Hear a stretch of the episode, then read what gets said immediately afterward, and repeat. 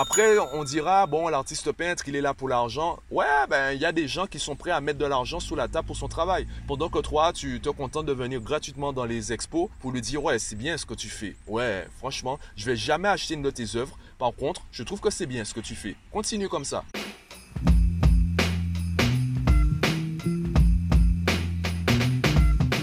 Yo, Aujourd'hui, j'aimerais te parler des clients chiants. Alors, j'aimerais t'en parler puisque j'ai eu une, expérience récemment. J'ai eu affaire à une personne qui voulait négocier avec moi mon offre. Je te le dis tout de suite, je ne suis pas pour la négociation. Je te fais une offre, c'est soit tu prends, soit tu prends pas. Et c'est pour cela que j'ai une stratégie marketing qui agit vraiment en amont. Avec mes podcasts, mes vidéos, mes sites, mes blogs, mes articles, etc. Je fais en sorte que quand tu découvres mon offre, tu sais déjà qui je suis et comment je travaille. Quand je te fais mon offre, tu as deux choix. C'est soit tu prends, tu prends pas, soit tu veux, soit tu ne veux pas. Alors oui, tu peux me poser des questions, tu peux me demander s'il est possible de faire ci ou de faire ça. Donc ça, oui, pourquoi ne pas tester? Si tu peux gérer un arrangement, si tu peux, s'il y a une possibilité pour nous deux de nous entendre sur certains trucs, pourquoi pas? Par contre, négocier, non. Négocier pour un tarif plus bas, négocier peut-être pour plus d'heures, négocier pour euh, ci ou ça, alors que mon offre, elle est claire, elle est carrée. Non, moi je dis non. Et pourquoi je dis non? Tu as affaire à une personne, tu as affaire à un client qui n'est même pas encore client et qui te prend déjà la tête. Affaire à une personne qui veut négocier avec toi alors qu'elle n'a même pas encore mis un billet sur la table. Elle te fait déjà réfléchir, elle te fait déjà travailler alors qu'elle ne t'a même pas encore payé. Ça va être quoi quand elle va te payer?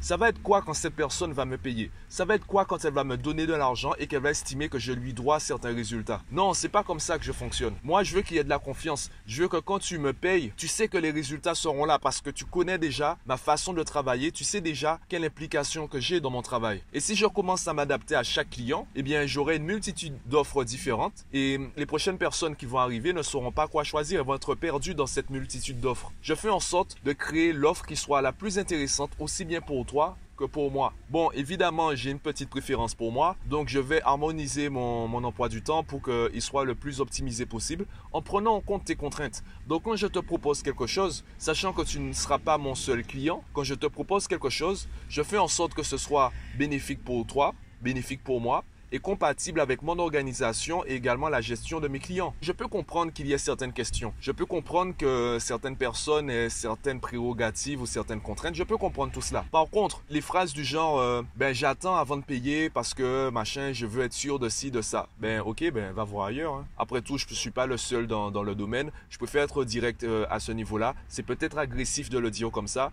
Moi, j'ai pas de temps à perdre à ce niveau-là. Pour moi, c'est vraiment du temps que je perds d'ailleurs. Car il y a des personnes qui sont prêtes à payer tout de suite pour avoir des résultats. Par exemple, j'ai mis en place un sondage sur, euh, sur mon site où je demande à certains parents quels sont les problèmes qu'ils rencontrent avec leurs enfants et aussi je leur demande comment ils voudraient être aidés. Et il y a une des questions, c'est ben, combien d'argent vous seriez prêt à investir pour avoir la solution? Il y a une réponse que j'ai mise qui est peu importe le prix tant que j'ai des résultats. Eh bien, c'est la case qui est la moins cochée. Parce que les gens, même s'ils ils ont des résultats, ils ne veulent pas dépasser un certain prix. Je te prends un exemple. Si je te dis, tu me donnes 10 000 euros maintenant et je t'aide à avoir un million à la fin de la journée. Je t'ai prouvé que je suis capable de le faire. J'ai les témoignages de personnes qui ont reçu un million d'euros, qui ont gagné un million d'euros en une journée grâce à moi. Donc tu sais que je suis capable de le faire. Et je te demande de me donner 10 000 euros maintenant. Tu les trouves ou pas ces 10 000 euros? Ben c'est la même chose avec les autres personnes. Et pourquoi il y a autant de finalement d'arnaqueurs, d'escrocs sur, euh, sur Internet, aussi bien dans les coachs, les consultants, les conférenciers? C'est parce que eux, ils n'ont pas peur de te demander les 10 000 euros. Ils n'ont pas peur de te mettre la pression pour trouver les 10 000 euros. Moi, j'aurais une certaine pression. Je me dis, bon, peut-être que la personne ne peut pas.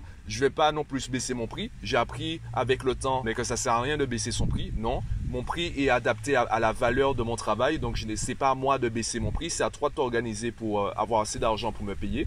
Donc, je vais peut-être euh, trouver avec toi un, arrangement, une facilité de paiement où je vais te dire, ben, attendez pour, euh, pour avoir l'argent et ensuite on, on se rappellera. Les arnaqueurs, les escrocs, eux, ou du moins ceux qui ont un certain ego, une certaine confiance, voire une certaine arrogance, eux, ils n'ont pas peur de te mettre la pression. Ils n'ont pas peur de te dire, va chercher les 10 000 euros. Je t'ai promis un résultat. Si tu veux vraiment ce résultat, débrouille-toi. Alors, je ne dis pas qu'il n'y a que les arnaqueurs et les escrocs qui le font. Non, simplement eux, c'est plus facile pour eux parce que eux, ils ne se préoccupent pas de, je dirais pas que ce sont des sociopathes. Ils n'ont pas cette empathie qui fait que, bon, cette humilité qui fait que, ben, on a peur de demander de l'argent. Non, il te dit, tu veux le résultat, démerde-toi. Va trouver les 10 000 euros. Tu veux le million, va trouver les 10 000 euros. Et c'est la même chose, en fait, dans tous les corps de métier. Et c'est la raison pour laquelle, personnellement, j'aime bien étudier les, les personnes problématiques, les célébrités problématiques. Par exemple, Donald Trump, pour moi, il m'inspire. Je n'ai pas envie d'avoir le même vécu que lui. Je n'ai pas envie de, de gérer déjà. Euh, j'ai pas envie d'être président de la République et je n'ai pas envie d'avoir sa façon de régner sur, euh, sur un pays, voire d'influencer le monde.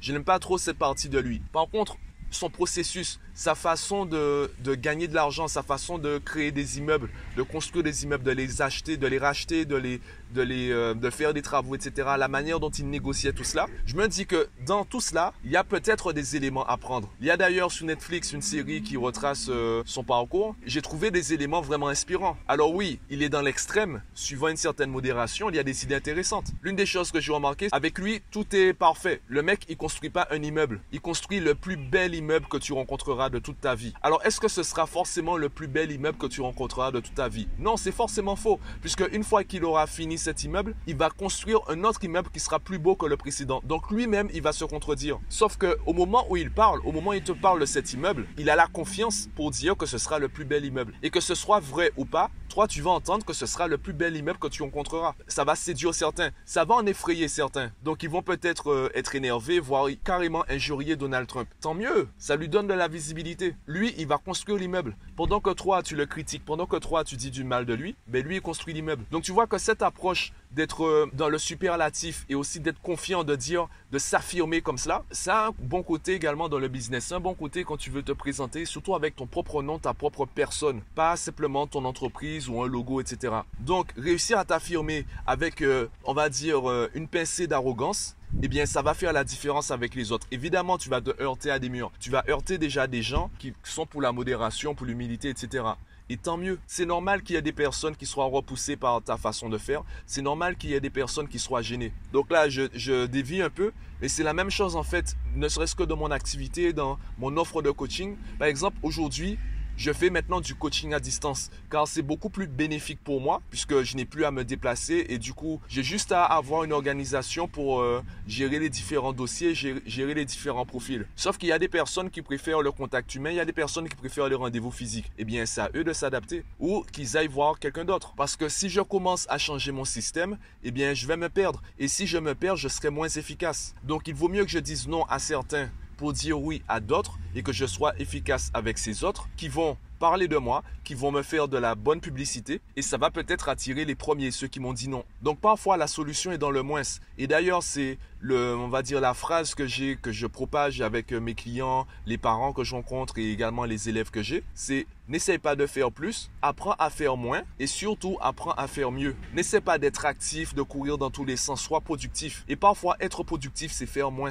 De la même façon, pour moi, être productif parfois, c'est avoir moins de clients. Si je commence à avoir énormément de clients, je commence à me disperser dans tous les sens, ben non, je serai plus, euh, je plus efficace. Quand un professeur qui a des groupes de 10, 15 avec des petits prix, eh bien, non seulement il n'est pas efficace avec euh, les élèves, et en plus, il ne peut pas faire différemment. Parce que s'il réduit le nombre d'élèves, vu ses prix, eh bien, il perd forcément de l'argent, ce n'est plus rentable pour lui. Donc, quand tu es efficace et que les gens font appel à toi, tu as de plus en plus de clients, qu'est-ce que tu es obligé de faire? Tu es obligé d'augmenter tes prix. Comme ça, tu as toujours le même nombre de clients, tu gagnes de l'argent puisque tu deviens populaire, et ça fait une sorte de filtre. Tu n'as pas des touristes, tu n'as pas des parents qui vont faire appel à toi pour un mois. Tu as des parents qui vont faire appel à toi pour 3, 5, 6 mois, voire plus. Donc, c'est pour ça d'ailleurs que tu verras que les personnes qui gagnent en popularité finissent par augmenter leur prix. Tu ne peux pas avoir les mêmes filtres qu'au début. Au début, tu vas peut-être accueillir tout le monde. Au bout d'un moment, tu es obligé de sélectionner les gens. De la même façon pour moi, c'est pour ça que j'augmente mes prix.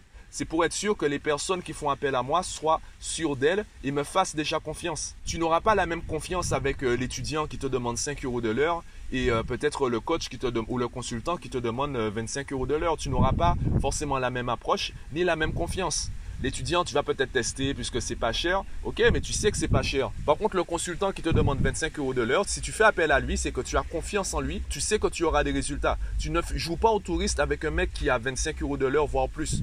Non, tu fais ça avec euh, quelqu'un qui a 5 euros de l'heure. Si la personne dépasse les 20 euros de l'heure, si tu fais appel à elle, c'est que tu es sûr d'avoir des résultats avec elle. Eh bien, moi, c'est ma logique. Peut-être que tu penses différemment. Il y a des personnes qui pensent que je devrais faire mon activité de manière bénévole. On m'a déjà traité d'escroc parce que je fais payer des gens. Pourquoi pas? Il faut de tout pour faire un que chacun trouve midi à sa porte. En tout cas, voilà mon créneau. Aujourd'hui, je voulais te parler des clients chiants. Tu en connais peut-être, euh, ou peut-être carrément également des collègues ou des patrons aussi qui veulent que tu fasses plus que hum, ce pourquoi ils te payent. On connaît tous des personnes comme ça qui veulent qu'on fasse plus alors qu'ils nous payent pas. Et de la même façon, il y a des personnes qui disent euh, l'argent, enfin, je suis pas très attaché à l'argent. Pour moi, l'argent n'est pas le plus important. Le problème, c'est que si tu fixes pas ta valeur, les autres vont le faire pour toi. Donc, les gens qui lâchent des ouais, mais bon, moi, mon travail, tu sais, je suis pas attaché à l'argent, etc. Je fais pas ça pour l'argent. Eh bien, ce sont des gens qui se mentent à eux-mêmes. L'argent n'est pas important. L'argent, c'est un symbole. L'argent, c'est juste pour un transfert de, de service, un transfert d'énergie. C'est juste une représentation physique des choses. Donc, si tu n'accordes pas de valeur à ce que tu fais, bien les gens n'accorderont pas de valeur à ce que tu fais. Et la manière la plus facile pour les gens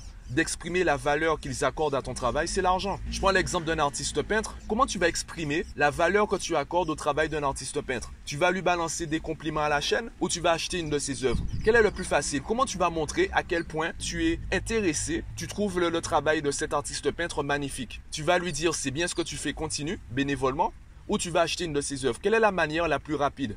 Évidemment, l'un n'empêche pas l'autre. Tu peux très bien acheter son œuvre et euh, le complimenter.